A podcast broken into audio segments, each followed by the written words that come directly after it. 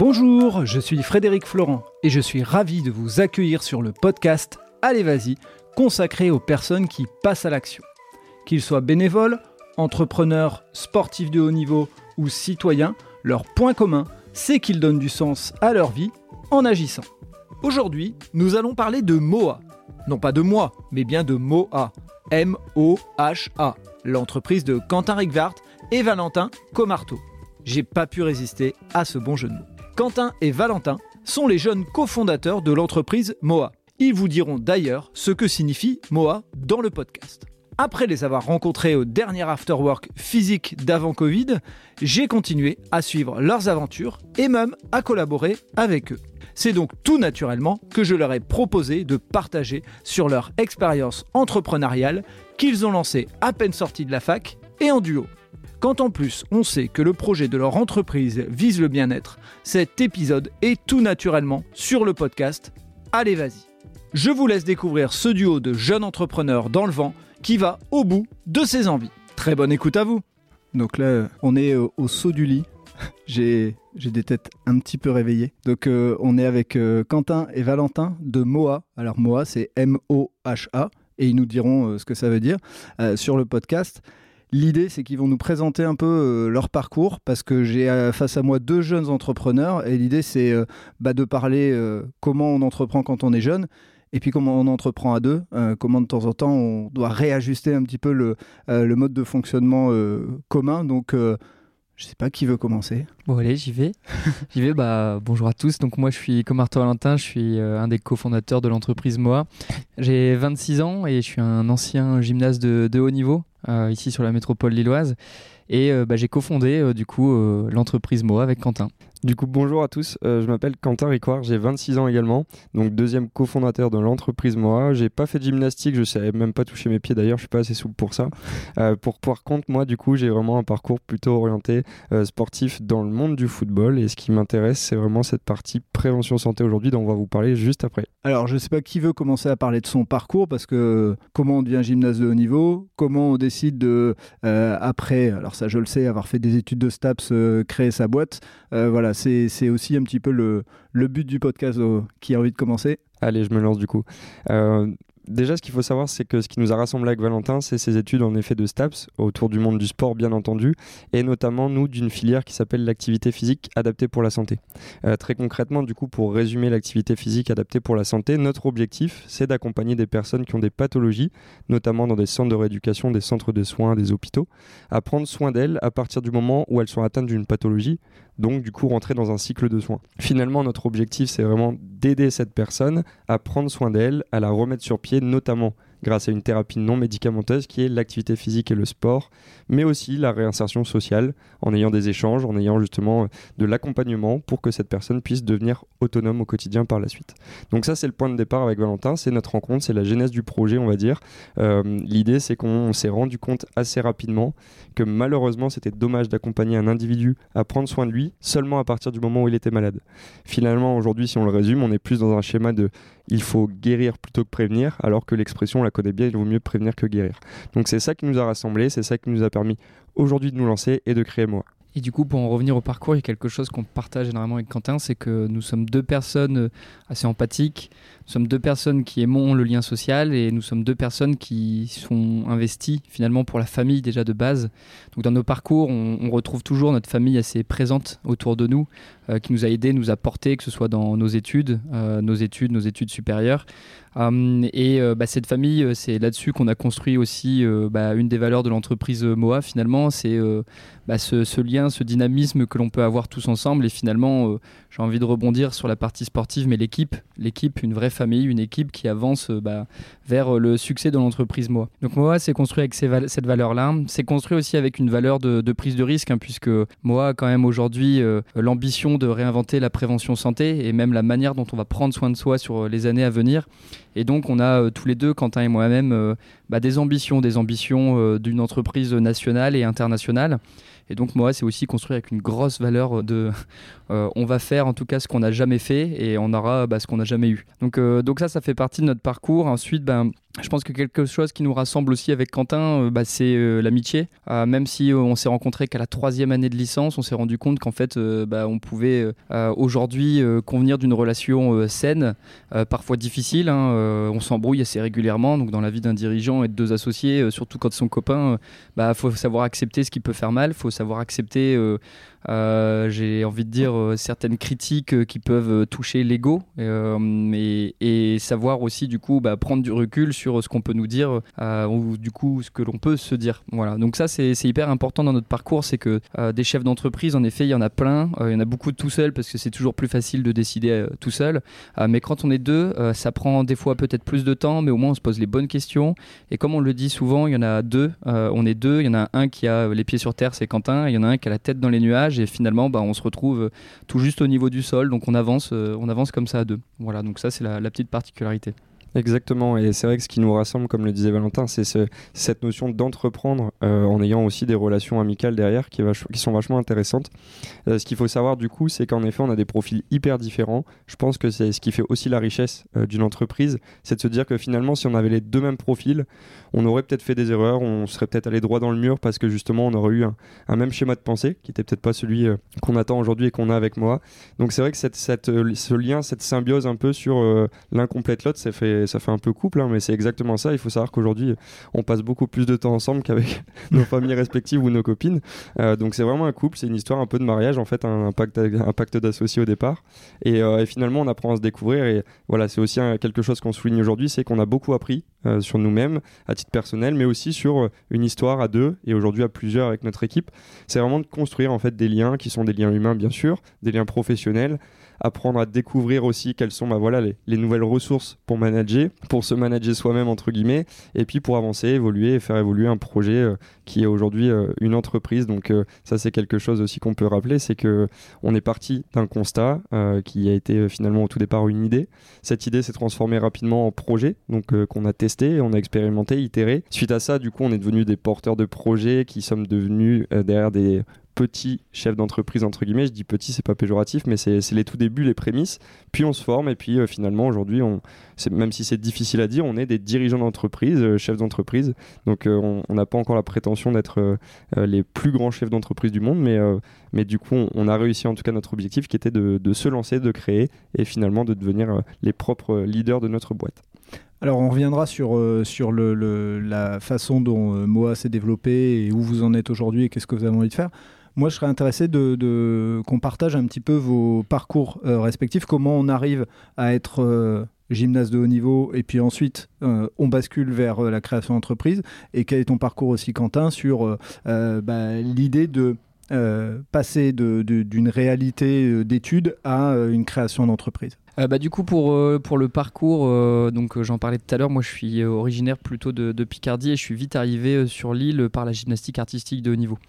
Euh, je suis arrivé euh, par la gymnastique, sport qui est très euh, intense et rigoureux, et dans lequel en fait mes parents m'y ont mis parce que j'étais quelqu'un d'hyperactif à la base.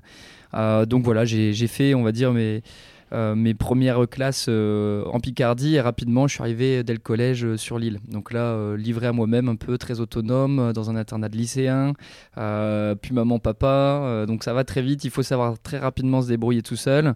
Et euh, faut grandir aussi très vite parce qu'il y a un peu de gestion de son propre budget, de son alimentation, de ses cours. Euh, il n'y a plus personne finalement derrière nous, euh, mis à part l'internat, mais l'internat c'est un peu chacun pour soi. Et donc le parcours que j'ai suivi, c'est celui-ci, c'est celui du monde du haut niveau et puis de l'exigence aussi au niveau des études.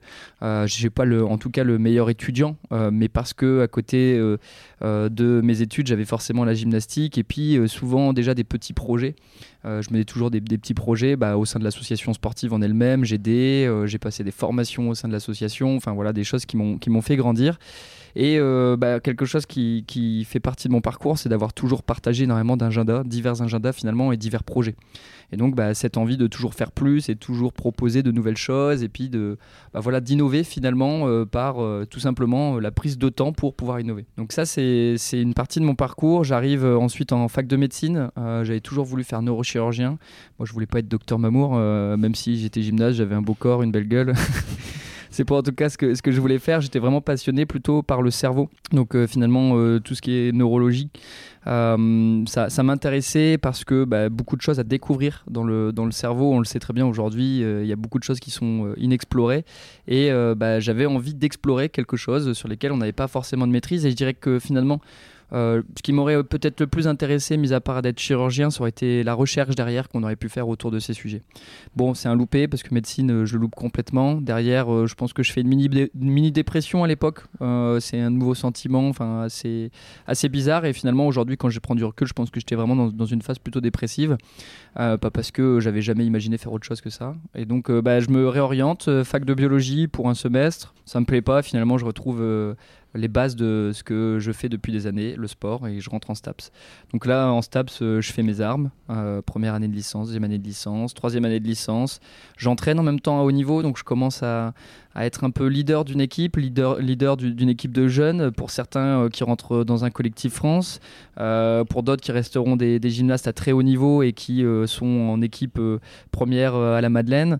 Donc finalement, je, manage et puis bah, ensuite j'arrive en licence et là, la licence, je termine mon CDI puisque je faisais mes études. En même temps, j'avais un CDI, un CDD, pardon, un CDD de, de 35 heures. donc finalement, toujours un agenda partagé. Et là arrive le moment où finalement je retrouve du temps et me dire bah, qu'est-ce que je vais faire maintenant?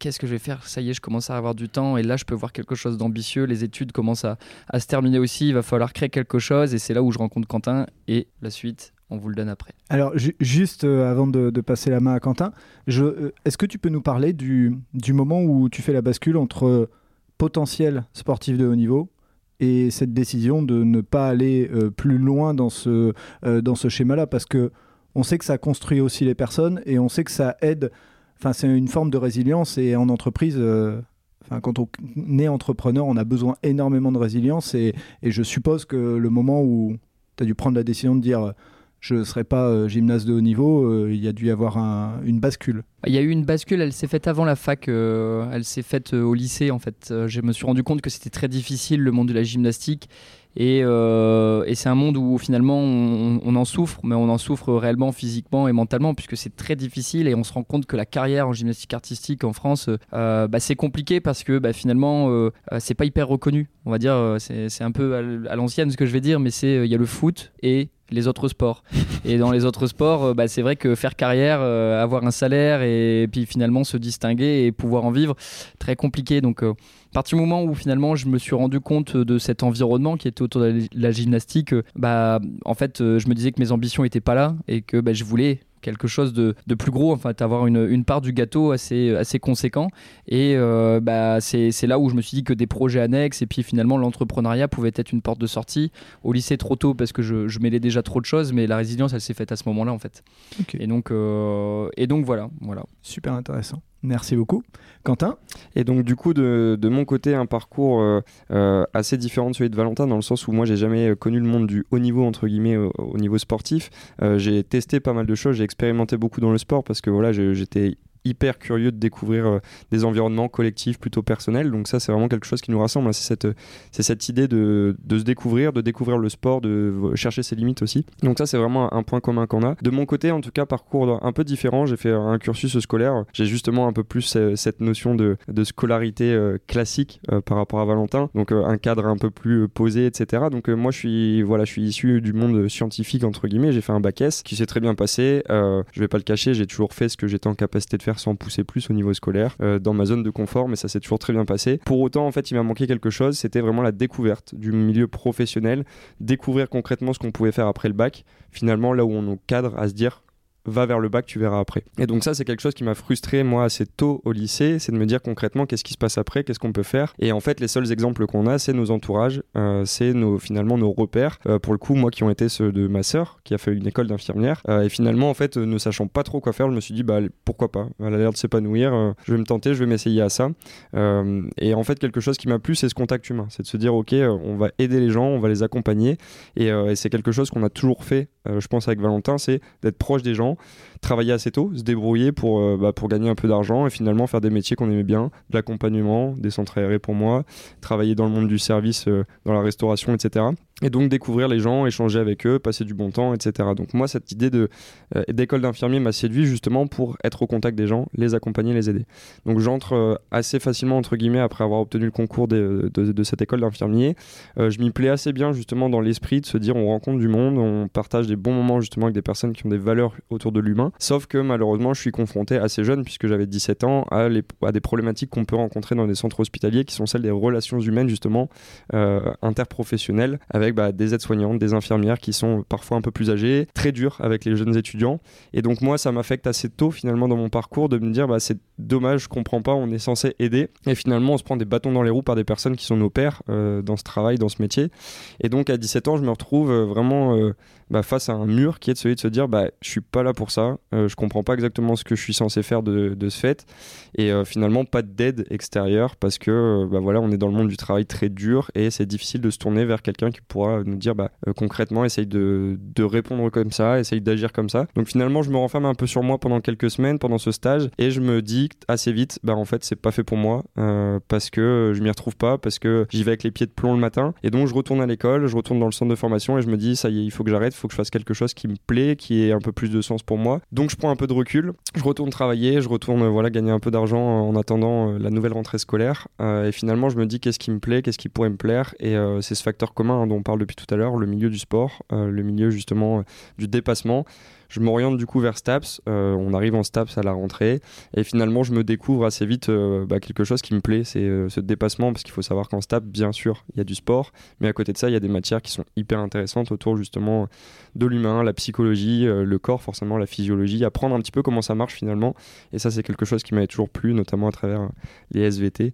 et donc, finalement, je me retrouve assez bien dans ce parcours-là. Je pousse la licence et puis on, arrive au parcours du coup que j'abordais tout à l'heure autour de l'activité physique adaptée. Donc euh, en gros, s'il y a un, facteur commun qui nous rassemble avec Valentin, c'est cette notion, je pense, d'accompagner l'humain à évoluer d'une quelconque manière. On était tous les deux partis dans cette optique du soin euh, de, prime abord. Finalement, en fait, on, est arrivé dans ce, monde, dans ce milieu curatif avec l'activité physique adaptée. Et, euh, et, je pense que quelque chose qui a fait tilt en nous, c'est de se dire, bah, en fait, on a tout à jouer aujourd'hui à créer un projet dans lequel on va apporter de la valeur euh, d'un point de vue humain, mais en évitant en tout cas que les gens souffrent de manière assez générale, c'est-à-dire qu'elles soient intégrées dans un parcours de soins curatifs qui va les impacter d'un point de vue mental, physique et aussi relationnel.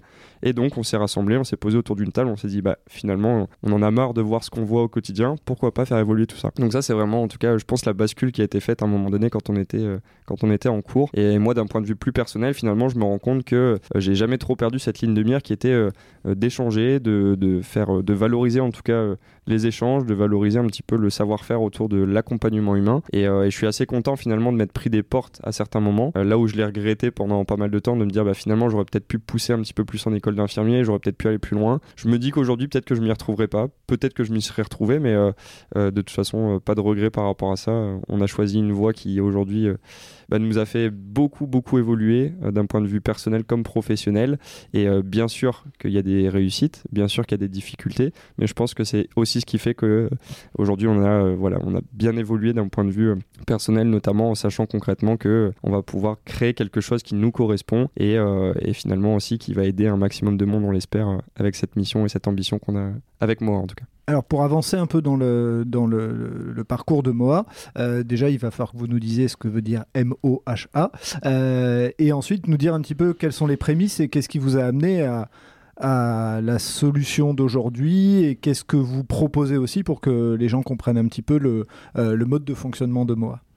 Donc pour parler un petit peu de, de Moa, concrètement en fait on s'est posé autour d'une table, on s'est dit ok, on a envie de créer quelque chose, euh, donc forcément qu'elle est dans le sens de la prévention plutôt que le curatif. Il faut savoir que l'histoire du nom, ça a été assez drôle, hein. c'est que ça est sorti au bout de quelques minutes euh, d'échange et que finalement on l'a laissé dans un coin de table pendant une période d'à peu près 5 mois, je dirais, euh, en sachant pas exactement ce qu'on allait en faire. Et donc littéralement, en fait, moi, c'est né du constat de se dire, ok, on va aider les personnes à prendre soin d'elles, donc finalement, c'est une référence à moi, ma personne. Et derrière le nom de Moa, du coup, littéralement, c'est My Own Health Activity pour ma propre activité de santé. Et finalement, le sens, il est là, c'est euh, permettre à chacun de pouvoir s'engager pour sa santé et donc de faire un petit peu des actions au quotidien qui vont lui permettre de faire évoluer sa santé. Donc un nom assez simple que les gens retiennent assez bien et ça on en est, on en est plutôt content justement. Euh, et donc les prémices c'est comme, euh, comme je l'expliquais cette notion de ok aujourd'hui on veut accompagner les individus, on le fait souvent trop tard c'est-à-dire une fois qu'ils sont dans un parcours de soins. Là aujourd'hui on va vraiment arriver dans un schéma de prévention pour les accompagner avant que, de, que de potentielles pathologies ne puissent apparaître. Et donc voilà c'est tout cet univers qu'on crée autour de la prévention et, euh, et qu'on on a cherché à, créer avec Valentin. Et c'est quoi les premières actions, Valentin, justement, que vous avez menées avec euh, Moa? Bah, Les premières actions, c'était des actions liées à l'association euh, sportive dans laquelle bah, moi je travaillais, où j'étais gymnaste.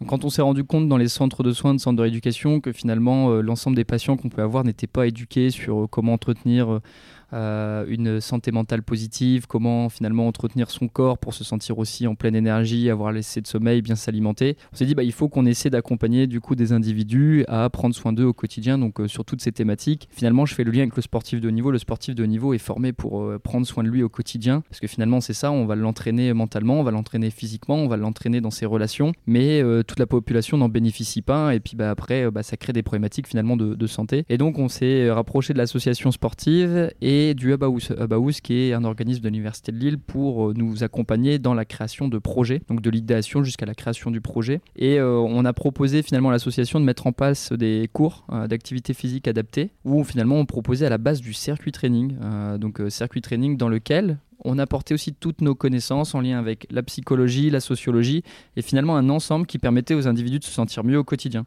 Donc euh, des personnes qui euh, pouvaient se sentir un peu déprimées euh, venaient à nos cours, le fait de rencontrer du monde c'était déjà positif, et derrière on apportait de la relaxation, on apportait des exercices physiques, enfin un ensemble voilà, pour, pour aller bien dans son corps, bien dans sa tête, et aussi avec les autres. Donc ça c'était les prémices. Suite à cela, on se dit bah, c'est bien ce qu'on fait au sein de l'association, on pourrait le multiplier.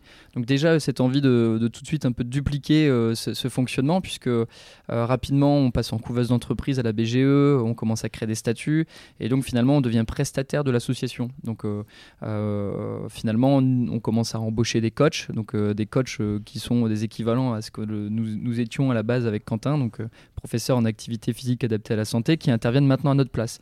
Donc ce modèle commence à fonctionner et de l'autre côté on se dit bah, pourquoi pas tester maintenant ce modèle-là pour les entreprises, parce que les entreprises ont aussi des besoins, des besoins d'accompagner euh, bah, leurs collaborateurs au quotidien. Euh, je prends l'exemple de ce qu'a dit Quentin euh, tout à l'heure, ce côté on se retrouve dans une relation qui est professionnelle, qui peut être négative. Bah, c'est important de pouvoir expliquer aussi à ceux qui peuvent potentiellement communiquer de manière, on va dire, peut-être brute et méchante, ça peut, être, ça peut être perçu comme ça, de leur expliquer que pour certaines personnes, ça peut leur faire mal et puis bah, finalement, ça leur fait changer de voix. C'est ce qui s'est quand même passé pour, Quentin. Euh, et donc on s'est dit, bah, en les accompagnant aussi sur, euh, bah, sur la manière de travailler en équipe, donc ce lien avec le sport, euh, le fait de se sentir bien dans son corps aussi et bien avec, avec, avec les autres, bah, ça permet d'augmenter les performances de l'entreprise. donc ce qui est assez logique. Et donc on a testé en entreprise et on a créé un premier outil d'analyse du bien-être et de la santé en fait. Et à partir de ce moment-là, ça nous permettait de savoir de quoi avaient besoin les collaborateurs pour se sentir en bonne santé, mais aussi de pouvoir mettre en face finalement les bonnes solutions pour pouvoir les accompagner. Donc, donc voilà, on avait commencé à réallier la manière, la, enfin, la science à, euh, à l'opérationnel, c'est-à-dire euh, finalement des actions de bien-être et de santé. Donc ça, c'était la suite. Et, je ferais bien une, petite parenthèse parce qu'aujourd'hui en entreprise, donc pour l'avoir connu, euh, on a des personnes qui en fait au quotidien, euh, je vais pas dire euh, digne d'un sportif de haut niveau, mais en tout cas ils ont une activité physique en entreprise digne d'un sportif. quand on porte des cartons, alors je l'ai connu encore plus précisément, quand on porte des cartons qui font 50 kg et que vous faites le geste une quarantaine, une cinquantaine de fois dans la journée, et on se retrouve avec des personnes euh, qui euh, ben, ont des problèmes de dos, euh, des personnes qui, pour la plupart, ne font pas du tout de sport. Et pour l'avoir testé, c'est pour ça que quand on s'était rencontrés, je trouvais ça hyper intéressant. Moi, je l'ai testé dans, dans, mon entreprise, et en fait, on se rendait compte en France, parce que quand vous prenez l'exemple au Japon, c'est un rituel, on s'échauffe le matin. Vous vous rendez compte que des personnes démarrent à 6h du matin, à 5h57, elles sont encore toutes froides en train de prendre un petit café, et puis à 6h du mat', brief, et on est parti, et on fait euh, de l'activité physique énorme sans s'être réchauffé, et donc accident de travail, etc. Et quand on a voulu le tester en France, bah, on se rend compte qu'il y a aussi une question de mentalité. Euh, et donc, euh, bah, quand on a voulu le faire, il y en avait deux qui avaient pris conscience d'eux, donc un peu meneur du groupe. Dès que ces deux personnes ont commencé à dire bah, les autres le font pas, je vais arrêter de le faire, bah, en fait, le test qu'on avait fait avec, pareil, hein, des, des, personnes qui faisaient la même action que vous, bah, c'est tombé à plat. Donc j'avais trouvé ça hyper intéressant de partir dans un outil d'analyse d'abord, parce que euh, si on lance une action et qu'on se rend compte que bah, malheureusement les mentalités françaises sont pas adaptées, euh, on va faire plouf, quoi. Enfin, ça, il va rien se passer.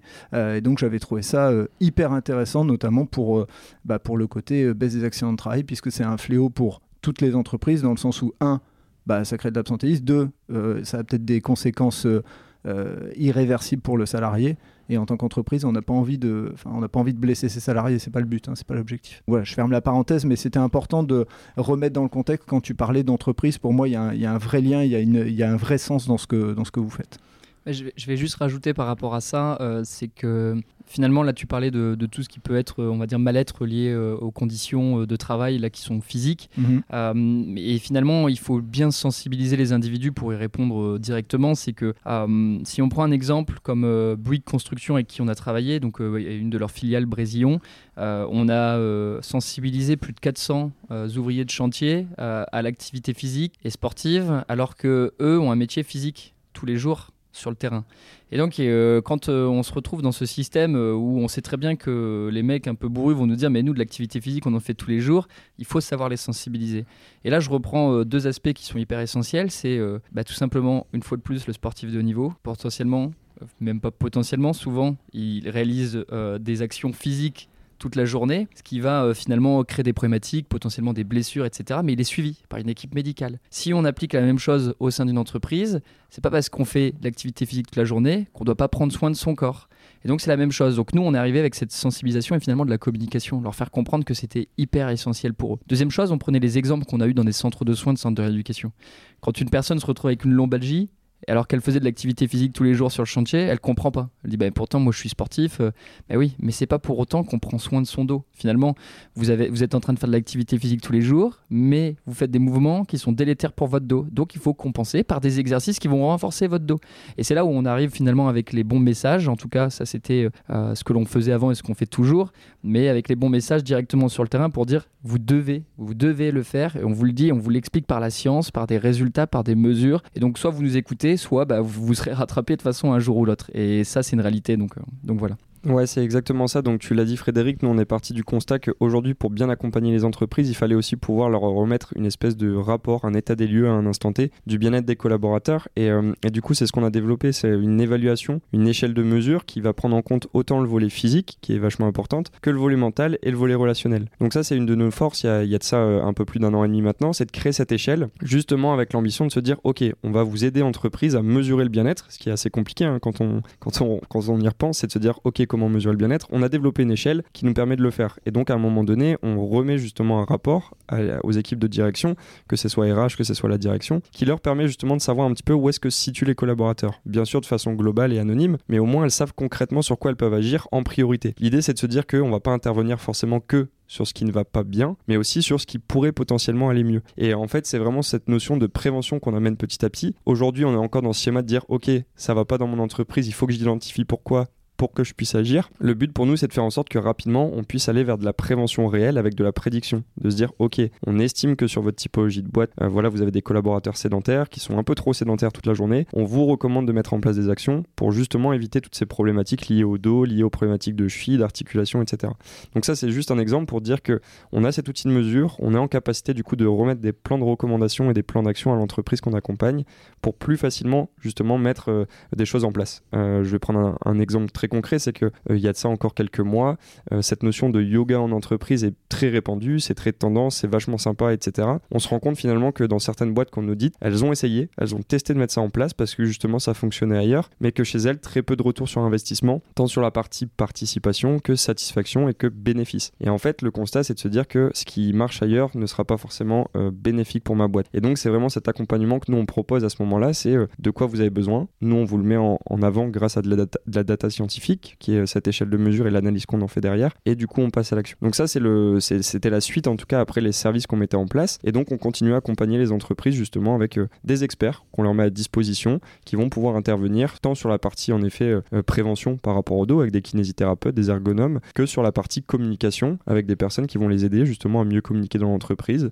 et sur la partie relationnelle justement des temps d'échange par exemple animés par un conférencier ou ce genre de choses. Et donc ça c'est vraiment la clé de voûte qui nous permet de dire ok en fait nous il faut qu'on axe vraiment notre développement sur la compréhension des besoins et un passage à l'action qui est facilité grâce justement à des outils. Donc on, a cet outil euh, d'évaluation qu'on intègre petit à petit dans une application mobile parce qu'on se rend compte finalement en fait que l'évaluation du bien-être peut pas se faire à deux temps dans l'année, euh, à temps 1 et à enfin, temps 0 et à temps 1 parce qu'il se passe plein de choses entre deux en fait, tant sur le point euh, personnel pour l'individu que d'un point de vue professionnel. Et donc on se rend compte en fait qu'il faut qu'on puisse être en capacité d'évaluer régulièrement le bien-être de l'individu pour justement avoir des plans d'action qui sont à jour et qui vont vraiment répondre à des besoins. Donc on intègre en tout cas cette évaluation dans une application mobile qui va nous permettre justement de suivre le collaborateur au quotidien avec cette évaluation qui lui est proposée, mais aussi des plans d'action personnalisés. Parce que jusqu'à présent, on est vraiment sur le collectif, on accompagne le collectif, mais on se rend compte que pour avoir des changements de il faut bien sûr engager l'individu à titre personnel pour qu'il puisse développer des nouvelles actions qui va se mettre en place dans son quotidien, qu'il puisse se sensibiliser à titre personnel, c'est-à-dire concrètement de quoi j'ai besoin et comment je peux le développer, et que ce soit bénéfique pour le collectif à terme. Donc on arrive à une application dans laquelle on retrouve en tout cas cette évaluation du bien-être, des programmes et des contenus personnalisés à travers des articles, des podcasts, des petites vidéos et des actions à réaliser au quotidien. L'idée en fait de cette application, c'est qu'elle puisse venir en support pour l'individu justement pour avoir du contenu s'informer, se former et se sensibiliser au mieux-être et à la santé. Et donc ça, c'est, on va dire, c'est le, développement un peu plus plus de moi. C'est qu'à ce moment-là, on se dit, ok, on est en capacité d'accompagner plus d'individus parce qu'on leur met à disposition un outil numérique digital qu'ils peuvent utiliser au, quotidien. Et finalement, en fait, c'est un coach bien-être et santé euh, à portée de main puisqu'il est dans la poche. Et, euh, donc, euh, de cette application, on se dit, ok, on a la partie sensibilisation avec des actions qu'on menait au départ dans les entreprises. On a cette partie échelle de mesure qui est dans l'application. Finalement, quand on regroupe le tout, on a un, produit d'accompagnement qui est assez complet. On accompagne, on identifie et après on met en place des actions qui sont pertinentes. Donc ça, c'est ce qu'on mettait en place en tout cas l'année dernière qu'on a réussi à développer au sein d'entreprise. Et aujourd'hui, on a ajouté une nouvelle brique, en tout cas qui est celle de pouvoir euh, mettre à disposition encore plus de contenu, encore plus de sensibilisation, avec des lives animés par des experts de la santé et du bien-être qui vont justement proposer leur expertise et des thématiques spécifiques euh, autour de l'alimentation, autour du sommeil, autour de la confiance en soi, de l'estime de soi, qui vont être accessibles, hyper accessibles même j'ai envie de dire, à toute notre population utilisateur de l'application.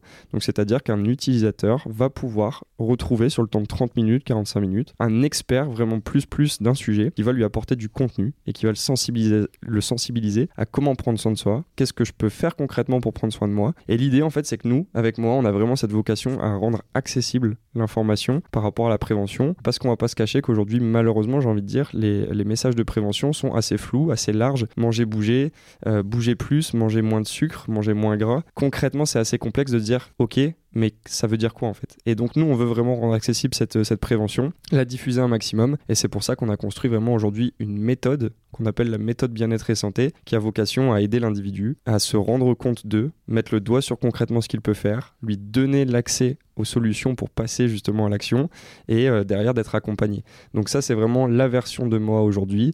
Et pour donner une petite, un petit aperçu de demain, l'idée c'est qu'on puisse lui proposer ce package, euh, donc forcément à travers son entreprise.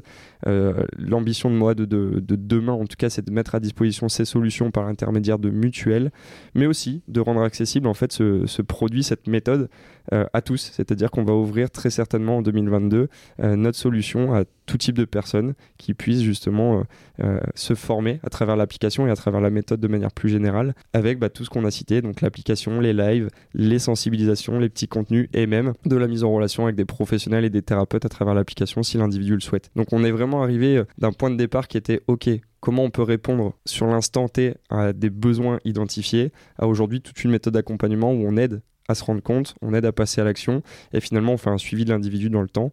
Donc euh, on arrive petit à petit à notre ambition qui est celle de, de, remédier un peu à cette thématique du curatif et d'être vraiment dans de la prévention pour la santé des individus. Alors maintenant qu'on a compris ce que, ce que vous faites chez moi, moi j'aimerais bien que vous puissiez euh, nous donner en quelques étapes les grandes étapes et les, les difficultés, les, appréhensions que vous avez pu avoir les différentes marches que vous avez franchies pour passer du statut d'étudiant qui lance un petit projet à deux avec de l'ambition jusqu'à aujourd'hui, puisque je le rappelle, on, en a parlé ensemble, mais vous n'êtes pas issu de, euh, de familles de grands entrepreneurs de la région ou autres qui vous permettraient euh, euh, d'accéder facilement à des, à des finances ou autres. Donc vous avez construit tout ça de vos propres mains. Donc est-ce que vous pourriez nous parler un petit peu de, bah voilà, de, de, ces différentes étapes pour quelqu'un qui aurait la même ambition que vous et qui lui aussi bah, n'a pas papa au moment qui peut financer une partie de l'entreprise? Du coup, je vais repartir au tout départ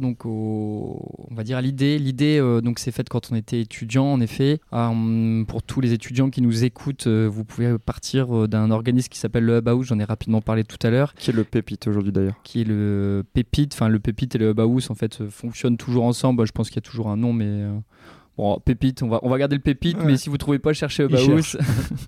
euh, et euh, en fait, vous avez des chargés d'accompagnement qui ont des méthodologies pour passer de l'idée au projet et même bien structurer votre idée. Euh, donc avec des méthodes de, de design thinking euh, qui vous permettront voilà, de, de, structurer votre pensée et de commencer à entrevoir stratégiquement et opérationnellement ce que vous allez pouvoir tester comme projet. Donc passer de l'idée au projet. Donc nous, c'est ce qu'on a fait. L'idée, c'était Moa et le projet c'était le premier, c'était le, test dans l'association sportive. Euh, derrière, euh, on s'est rapproché euh, de la BGE, donc la BGE qui nous a accompagnés à se former en tant qu'entrepreneur sur de la gestion comptable, sur du référencement, sur la communication et nous a donné un statut de couveuse. On avait un statut finalement juridique pour pouvoir commencer à faire de la prestation et donc faire des factures, des devis, là où dans l'association on travaillait sous modèle associatif et on n'était pas encore vraiment à notre compte. donc là, on on, arrive à, bien se débrouiller puisque ces, statuts euh, nous permettent finalement de, bah, créer euh, de la valeur, hein, de, facturer. Et euh, j'ai envie de dire pour l'instant pas trop de, de défaites, plutôt que des succès. C'est assez, on va dire assez lent parce que finalement on avance tout doucement, pas à pas, et on se forme en même temps. Donc, euh, donc à côté de tout ça, euh, on a même euh, quelques petits tafs, ça nous permet de mettre de l'argent de côté, jusqu'au moment où on commence à intégrer les incubateurs avec vraiment cette partie santé, donc Eura Santé, Eura Technologie, qui sont du coup des pôles de compétitivité, qui ont pour mission bah, voilà, d'aider des projets sur des thématiques spécifiques. Bah, nous, il y avait du coup cette partie vraiment santé avec Eura Santé et cette partie plutôt technologique avec bah, nos questionnaires qu'on digitalisait et les analyses statistiques qu'il y avait derrière. Euh, et euh, donc on, continue notre course avec euh, bah, maintenant la mise en place de notre vraie entreprise avec des statuts juridiques, avocats. Et là, ça commence à se complexifier. C'est des sujets qu'on maîtrise pas. Il faut trouver, faut trouver les solutions. Et, et en plus de trouver les solutions, maintenant, il faut trouver l'argent parce qu'il faut, faut, se développer, parce que c'est vrai qu'on l'a pas rappelé, mais l'application, c'était pas inné chez moi, hein. c'est le Covid hein, qui, enfin la Covid qui nous a euh, vraiment réorienté vers ce système plutôt euh, très digital, parce que ça nous permettait de continuer à accompagner les individus euh, chez eux, en télétravail, etc. Et donc chercher les financements nécessaires, financements nécessaires pour pouvoir développer l'entreprise, parce que là, vous imaginez que passer d'un questionnaire qu'on faisait à la mano à maintenant un questionnaire ultra scientifique avec une digitalisation sur une application mobile, bah, ça coûte de l'argent. Donc on va avoir d'autres organismes au défi, au défi qui nous accompagnent également nous mettant en relation avec des chefs d'entreprise qui sont des chefs d'entreprise qui euh, travaillent plutôt dans l'innovation, donc euh, tout ce qui va être innovation technologique, innovation d'usage, enfin sur, sur l'innovation en général, et qui nous financent finance une première partie en prêt d'honneur, un prêt d'honneur qui a du coup, euh, pour l'info, euh, c'est un prêt qui est, qui est fait pour les dirigeants, euh, qui est utilisé pour les dirigeants pour qu'ils investissent dans leur société et à taux zéro et sans garantie personnelle. Donc c'est quand même sécurisant. voilà, donc on, passe par au défi, pour se financer. Avant ça, je fais une petite parenthèse, mais c'est vrai qu'on avait mis de l'argent de côté forcément dans le capital de la société. On a eu aussi une petite tête de Noractif, Noractif qui vient financer et subventionner même certaines sommes pour des jeunes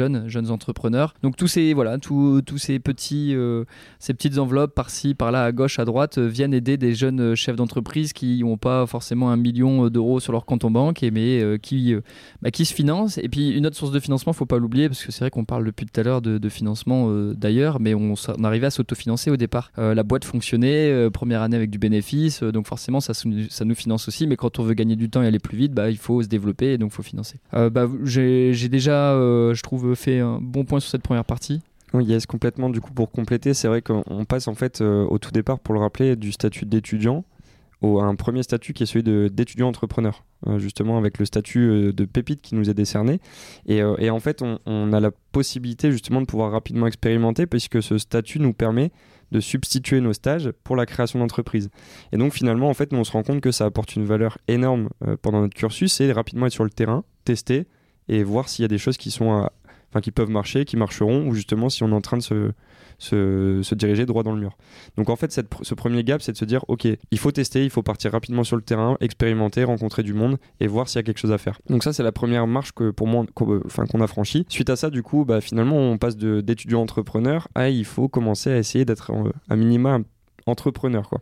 Et euh, c'est là où les premières complexités, en effet, voient le jour. C'est bah, une entreprise, il y a des statuts, euh, il faut pouvoir encadrer ça d'un point de vue juridique et légal, il faut en effet des premiers financements. Et donc, toutes ces premières questions qui nous viennent et qui sont, bah, ok, en fait, on nous a jamais appris ça, que ce soit sur euh, bah, les bancs de la fac, parce que c'est pas forcément notre domaine d'activité d'entreprendre hein, dans l'activité physique adaptée. on n'est pas accompagné à titre personnel par des personnes qui ont entrepris dans nos entourages, que ce soit nos parents ou nos familles. Donc il faut, euh, bah, désolé l'expression, mais il faut se démerder. Et, euh, donc pour ça, bah, en effet, il y a des dispositifs qui existent aujourd'hui. On se dirige vers eux, euh, on est accompagné, on va vers certains accompagnateurs qui sont pas forcément le bon au départ. Donc il y a un peu cet effet ping-pong, aller voir eux, aller plutôt voir cette structure, etc. Et donc finalement, bah, c'est de se dire, ok, quelles sont les bonnes ressources pour nous et qu'est-ce qui va nous permettre d'avancer assez vite. Et donc ça, c'est la, deuxième étape pour moi, c'est celle de, ok, il faut passer à minima cette posture d'entrepreneur qui est à prendre en compte tous ces sujets qui sont pas forcément les plus cool parce que nous on veut vite être sur le terrain et vite tester, mais c'est pas à négliger parce que voilà derrière ça peut être une grosse perte de temps, ce qui était le cas pour nous aussi d'ailleurs. Une première difficulté c'est des statuts pas forcément très bien rédigés au départ, un code d'activité qui était pas le bon et donc derrière forcément des problématiques de facturation etc. Donc, euh, donc ça c'est des choses sur lesquelles on se dit ok euh, au départ on, veut gagner du temps, on veut aller vite, finalement on a perdu beaucoup de temps derrière à devoir tout refaire. Donc euh, petite parenthèse sur un conseil, c'est justement cette notion que, que j'aime bien rappeler de temps en temps à Valentin, vaut mieux prendre du temps parfois pour le faire bien directement plutôt que de revenir derrière et perdre deux fois, deux fois le temps qu'on aurait pu gagner avant. Donc, euh, donc ça, c'était la step 2. C'était, euh, OK, on, a une posture d'entrepreneur qui nous permet justement bah, d'aller voir des, partenaires, des financiers et puis de leur montrer que derrière, il y a un projet, il y a une vision, puis il y a des entrepreneurs parce que c'est ce qu'ils aiment aussi, c'est l'histoire qu'il peut y avoir derrière. Je pense que c'est une force aussi pour nous aujourd'hui de se dire que, bah, en effet, en fait, on n'a pas été accompagné, on a tout fait euh, from scratch, c'est-à-dire on démarre, on n'est pas aidé, on n'est pas subventionné. Notre premier test, ça n'a pas été dans l'entreprise du copain de papa ça a été, euh, on a été toqué aux portes, on a réussi à trouver des premiers clients par, par nous-mêmes et ça c'est une vraie fierté. Et donc euh, voilà, c'est cette, euh, c'est cette étape supérieure qui est ok, on affirme maintenant notre statut d'entrepreneur et donc on va de l'avant, on teste, on crée, on va chercher de la valeur avec notamment des ressources humaines. Donc on commence à recruter au début des, des, stagiaires, des alternants, puis finalement assez rapidement des profils entre guillemets plus diplômés, plus compétents qui nous permettent d'aller de l'avant et ça c'est quelque chose d'hyper important aussi, c'est d'accepter à s'entourer de personnes qui sont beaucoup plus compétentes que nous sur certains sujets, comme tu, l'avais dit la dernière fois, Frédéric. Et, et donc, ça, c'est vachement important, c'est de s'entourer des bonnes personnes euh, pour justement aller de l'avant et pas se dire qu'on est en capacité de tout faire solo. C'est euh, clairement pas vrai et impossible euh, parce que justement, notre valeur ajoutée en tant que dirigeant, c'est de faire évoluer la boîte et c'est pas de se dire je peux comprendre tout ce qui se passe d'un point de vue comptable, d'un point de vue juridique, d'un point de vue opérationnel. C'est impossible, clairement, dans une journée de tout faire. Donc, ça, c'est vraiment ce gap aussi de se dire bah, il faut pouvoir s'entourer des bonnes personnes qui vont nous faire monter en compétences, certes, mais qui vont surtout savoir le faire bien mieux que nous et qui vont pouvoir nous permettre d'aller de l'avant euh, en tant que dirigeant. Donc ça, c'était euh, une des étapes aussi hyper importantes pour nous, c'était euh, bah voilà, de se former au management, de se former au recrutement et de s'entourer des bonnes personnes qui nous ont permis aujourd'hui d'avoir bah, une équipe qui se constitue euh, petit à petit, mais euh, de passer de 2 à 11, forcément, il y a un gap qui est conséquent. Et donc, euh, ça, hyper intéressant pour nous dans notre parcours. et donc, pour, bah, voilà, pour conclure là-dessus, c'est cette dernière étape sur laquelle on est en train de, travailler actuellement, qui est, OK, on veut passer à la vitesse supérieure, il nous faut plus de financement, des, des financements plus conséquents, pour justement aller vers cette ambition de développer la prévention santé en France et en Europe. Et donc là, on est dans une structuration de levée de fonds qui nous permettra justement de pouvoir recruter davantage de pépites et de talents et surtout pouvoir investir justement dans le développement, dans la croissance de l'entreprise et accélérer sur un marché qui est en train de se structurer euh, mais où il reste beaucoup de place à prendre et, on espère en tout cas prendre une très grosse place sur les prochains mois.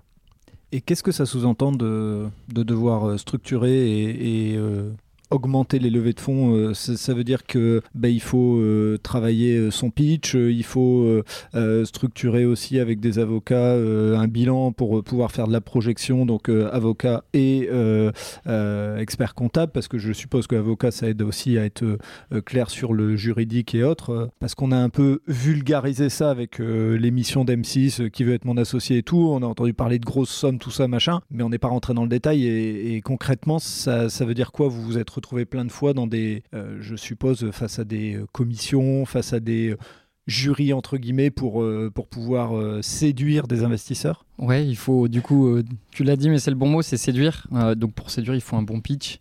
Euh, il faut des, chefs d'entreprise euh, qui soient clairs euh, dans tout leur discours. il faut avoir des documents, le, pitch deck, le business plan, qui sont des documents indispensables puisque c'est la manière de fonctionner, d'analyser aujourd'hui bah, les entreprises pour pouvoir faire de l'investissement. il faut j'ai envie de dire, avoir, euh, euh, avoir le, caractère aussi pour bien défendre son projet parce qu'on peut vite se faire descendre parce qu'une personne a vu passer dans les infos que bah, le bien-être, bah, c'était pas la santé, des choses que j'ai déjà entendues. donc il faut savoir le défendre, pas hésiter à dire à des personnes qui pensent maîtriser l'information qu'elles ne la maîtrisent pas du tout parce qu'elles ont, vu, ont vu ce qu'elles ont vu et donc, et donc avoir une posture où finalement on s'affirme. Euh, j'ai envie de dire, c'est la posture numéro 2 chez nous. Euh, c'est un peu l'évolution du chef d'entreprise. Euh, c'est maintenant le dirigeant, parce que là, on n'est plus juste chef, on dirige et on doit aussi diriger les personnes que l'on veut voir comme partenaires. C'est-à-dire, bah, vous êtes partenaire, vous allez m'accompagner aujourd'hui à améliorer le bien-être et la santé de nos populations en me finançant et faites-moi confiance. Donc, donc venez, rejoignez-moi. Il, faut avoir une posture de leader parce qu'il faut emmener tout le monde dans cette mission, dans cet engagement, dans cette vision. donc, ça, c'est des indispensables. Il faut montrer aussi une, certaine validité de l'entreprise, c'est-à-dire quels sont ses chiffres, quels sont euh, ses indicateurs clés, qu'est-ce qui fonctionne bien, où vous en êtes. Et donc, il faut savoir montrer que finalement, tout fonctionne déjà. Bon, c'est un peu le serpent qui se mord la queue parce qu'on a besoin d'argent pour que ça fonctionne encore mieux, mais il faut montrer que, ça, que l'on qu'on est déjà en train de vendre, que le produit est stabilisé, euh, que l'équipe tient la route, euh, et puis on va regarder, on va regarder, mais qui sont les personnes qui sont dans l'équipe? Souvent, c'est vrai qu'on recherche, ou du moins les investisseurs recherchent des pépites avec des noms ayant travaillé dans les directions des plus grandes entreprises, et donc ça, ça peut être un peu difficile. Par contre, ça, c'est une vraie, une vraie difficulté, c'est que souvent on regarde euh, ce qui a déjà été regardé et euh, une entreprise comme nous où je pense qu'on est vraiment euh, on est vraiment différent de toutes les autres entreprises c'est que nous on n'a pas fait du tout comme les autres entreprises. On a recruté des personnes qui étaient pas du tout comme nous dans le fond mais qui nous apportaient énormément de valeur ajoutée. Et donc bah, finalement on s'est on s'est construit une vraie identité d'entreprise. On en parlait mais nos valeurs de famille de vouloir faire avec les autres c'est quelque chose qui fait partie de de notre quotidien et ça se ressent. Euh, toutes les personnes qui sont dans l'entreprise savent qu'elles viennent pour une mission, mais aussi pour une ambiance. donc ça, ça fait, euh, ça fait toute la différence. Et donc quand on veut passer à l'échelle, bah, voilà, pour lever les fonds, il faut déjà répondre, on va dire, à, tous ces, petits principes attendus chez euh, les investisseurs. et bah, derrière, ensuite, il faut rencontrer du monde, rencontrer du monde, expliquer son projet, être clair et aller vite parce que quand nous on regarde notre marché, rien que l'année dernière, plusieurs entreprises ont levé des fonds, ont levé des plusieurs millions d'euros bah, pour faire finalement euh, euh, presque ce que l'on fait, parce qu'elles vont pas le faire, nous on va le faire en mieux, ça c'est une certitude. Euh, mais voilà, mais donc là c'est une marche qui est beaucoup plus haute en tout cas pour nous à passer, parce que bah, pareil, finalement c'est un peu comme si on entreprenait dans l'entrepreneuriat une nouvelle fois, mais on découvre de nouvelles choses, on est toujours finalement en train de se former, parce que bah, la levée de fonds ça s'apprend, ça s'apprend, ça se fait pas du jour au lendemain, sauf si, on le disait tout à l'heure, on a des connaissances autour de nous qui ont de l'argent et qui sont prêts à investir, et puis bah, on va payer toutes les prestations nécessaires avec l'avocat, avec euh, euh, les, différentes, euh, bah, les différentes personnes qui vont nous aider à faire cette levée de fonds, c'est-à-dire les investisseurs eux-mêmes mhm. et puis bah, toute la structuration qu'il y a autour. Donc, donc voilà, c'est ça, c'est pour nous aujourd'hui notre difficulté. Et d'ailleurs, si des investisseurs nous écoutent et, ou connaissent d'autres personnes qui souhaitent investir dans cette mission aujourd'hui de, de faciliter l'accès à un état de mieux-être et rendre finalement toute notre population en bonne santé et, à tout âge, euh, bah, on est carrément ouvert aux discussions. Et pour compléter juste euh, ce que disait Valentin, ce qui est, euh, marrant en fait, enfin nous on en rigole, mais c'est qu'aujourd'hui pour pouvoir justement séduire des investisseurs, il faut être en capacité de voir dans, l'avenir, enfin de lire en tout cas les, cartes de l'avenir, ce qui est bien sûr aujourd'hui impossible, ou du moins si quelqu'un a la solution, on est preneur, mais c'est de se dire qu'en effet, il faut être en capacité de projeter sur la suite. Il faut montrer aussi que l'opérationnel d'aujourd'hui fonctionne bien.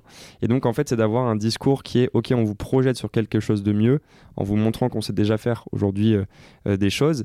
Et, euh, et donc, c'est de trouver cet équilibre entre une vision moyen terme, long terme sur laquelle on se projette, mais tout en gardant les pieds sur terre de aujourd'hui on est en capacité d'être dans l'action et d'être dans l'opérationnel avec nos équipes. C'est vraiment un, truc qui, nous, qui nous fait marrer, c'est ok, faites-nous confiance, on va pouvoir le faire ensemble.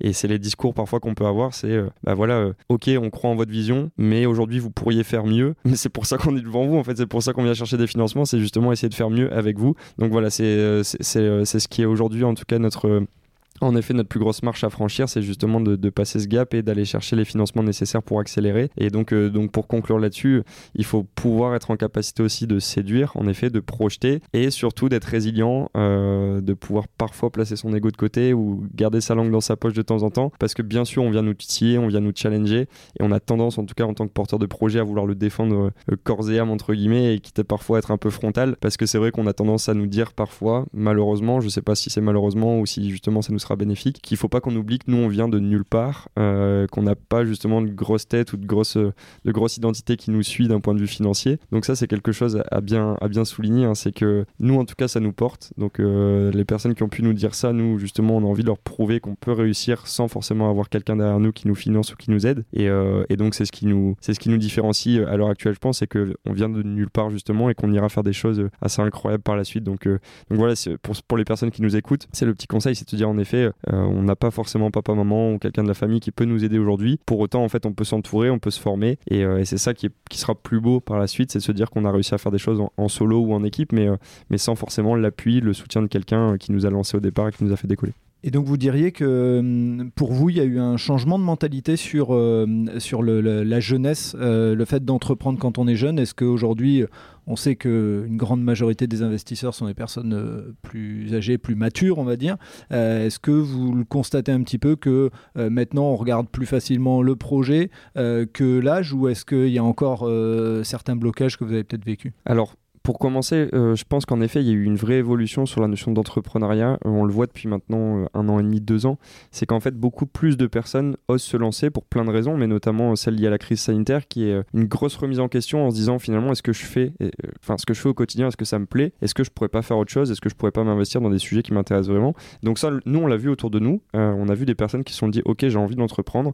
Donc ça, c'est vachement chouette. Et en effet, en fait, aux yeux des investisseurs, je pense que ça évolue de se dire que des porteurs de projets sont pas forcément ceux qui ont déjà créé 5, 10, 15, 20 entreprises qui seront les meilleurs. Aujourd'hui, on peut commencer justement au départ. Bien sûr que ça peut être plus compliqué, mais je pense que les investisseurs aujourd'hui sont plus ouverts à la discussion avec euh, des, étudiants ou des jeunes entrepreneurs. Et c'est d'ailleurs pour ça en fait qu'au niveau de la métropole européenne de Lille, euh, il y a des actions qui se structurent autour de l'entrepreneuriat étudiant. Il y a justement des, soutiens qui sont mis en place. Il y a justement de la valorisation de l'entrepreneuriat étudiant pour montrer qu'en fait cet écosystème entre guillemets jeune peut se débrouiller peut faire des choses assez incroyables et même en venant de nulle part entre guillemets. Donc, donc nous on voit vraiment cette évolution. Bien sûr, on a été confronté à des partenaires, des investisseurs qui nous ont dit oui, mais en effet, vous avez 22 ans, enfin vous aviez 22 ans à la création au départ, vous êtes jeune, euh, ça peut être compliqué. Et en fait, nous, ça a été plus des boostants, des, des stimulants que des freins de se dire bah ces personnes, en fait, elles croient pas en nous, mais c'est pas grave, on va leur montrer qu'on va réussir. Mais, euh, mais oui, en effet, je pense que ça se structure et que ça se, ça se développe de plus en plus euh, et que l'entrepreneuriat a vocation justement à, créer des nouvelles, bah, des, nouvelles vocations. Donc nous, on encourage en tout cas bien sûr les, les étudiants à entreprendre.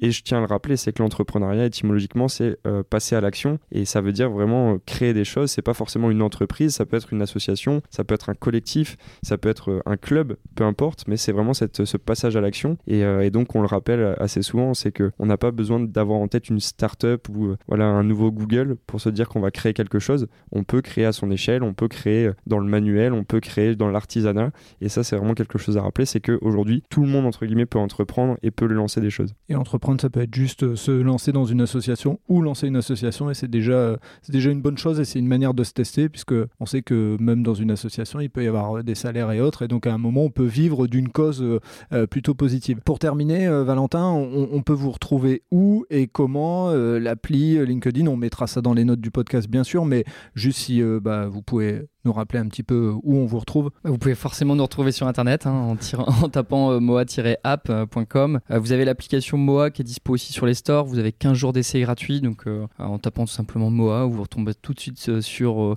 un logo jaune, un petit soleil, ce qui représente bien Moa. vous nous retrouvez aussi sur tous les sites de nos partenaires, hein, que ce soit Euratech, Eurasanté, que ce soit Odéfi, Réseau Entreprendre Nord, la BPI, l'ensemble des partenaires que vous retrouverez aussi d'ailleurs sur notre site. Beaucoup sur LinkedIn, sur les réseaux sociaux en général mais sur LinkedIn, puisqu'on est très présent, puisqu'aujourd'hui nos solutions, on les vend aux entreprises et bientôt aux mutuelles. Euh, et vous nous retrouverez où? Bah, Vous nous retrouverez surtout à nos bureaux à Euratechnologie. Donc si vous voulez nous, nous faire un petit coucou, euh, faut surtout pas hésiter, on est toujours ouvert à la discussion. Euh, voilà où vous nous retrouverez, sinon vous nous retrouverez bientôt, en tout cas partout en Europe. Ça, c'est une certitude. Et j'ai pas de doute, c'est que là, on, on y va, on va le faire, on va réussir à faire en sorte que tout le monde puisse plus facilement prendre soin de lui au quotidien. Et on sait qu'on va avoir des résultats, tout est prêt, il n'y a plus que la fusée qui doit décoller maintenant. Et je pense qu'il faut jamais oublier, parce qu'on a souvent été montré du doigt dans le Nord, mais on a vraiment la chance d'avoir euh, Euratech, Eurasanté, la pleine image, euh, une métropole qui bouge, une région aussi qui bouge. Donc euh, vraiment, je pense qu'il faut, il faut saluer ça, parce qu'on a tendance à, toujours montrer le Nord avec il fait froid, il pleut, c'est moche, etc. Il y a des reportages qui mettent pas trop en avant non plus forcément toujours notre, notre métropole. Donc vraiment, voilà, vous êtes, êtes l'exemple typique du fait qu'on on est bien accompagné dans la région. Je pense même au service public, hein, la région mhm. Hauts-de-France. Hein. on est, c'est vrai, une des régions où il y a le plus de dispositifs euh, pour bah, créer, euh, prendre des initiatives. Il ne faut pas l'oublier, c'est que finalement, euh, d'un point de vue public, il y a beaucoup de dispositifs et ces dispositifs nous aident vraiment à nous élever. Donc bah, ça, faut vraiment pas hésiter parce que bah, voilà, on aide, on aide aujourd'hui nous, nos populations. Chaque projet peut avoir des valeurs différentes, mais grâce à l'État, eh ben, on peut y arriver encore plus facilement. Ouais, et puis je rajouterais aussi qu'aujourd'hui, il y a une vraie, une vraie envie, en tout cas au niveau politique, de développer l'entrepreneuriat hors, euh, hors capital, entre guillemets, euh, qui est de valoriser ce qui se fait un peu dans, dans les régions annexes. Et, euh, et donc, c'est tout ce que nous, on, cherche à promouvoir aujourd'hui, c'est justement voilà, la, culture un petit peu locale, le, savoir-faire et le fait de développer ça à l'échelle nationale et puis internationale par la suite. Eh ben, merci les gars de vous être rendus disponibles. ça fait presque une heure qu'on est assis, donc maintenant il va falloir bouger parce que sinon notre corps, ça sera pas bon pour, pour, la suite. Voilà. En tout cas, merci beaucoup. Et puis, on, toutes les notes seront dans le, dans le podcast pour pouvoir vous retrouver facilement et puis aller euh, se connecter à l'app et ainsi de suite. Merci Frédéric. À bientôt. À bientôt, ciao. Et voilà, c'est terminé pour ce nouvel épisode. J'espère que vous avez apprécié cet échange avec Quentin et Valentin. Et pour en savoir plus, rendez-vous sur les notes du podcast. Si vous avez aimé cet épisode, n'hésitez pas à vous abonner et à parler du podcast autour de vous. Vous voulez faire une bonne action pour le podcast? Vous pouvez laisser un commentaire et une note sur Apple Podcast ou vous pouvez mettre 5 étoiles sur Spotify ou sur l'appli Acast. Ça aide à faire connaître le podcast. Je vous dis à vendredi pour un prochain épisode d'Allez Vas-y et d'ici là, portez-vous bien.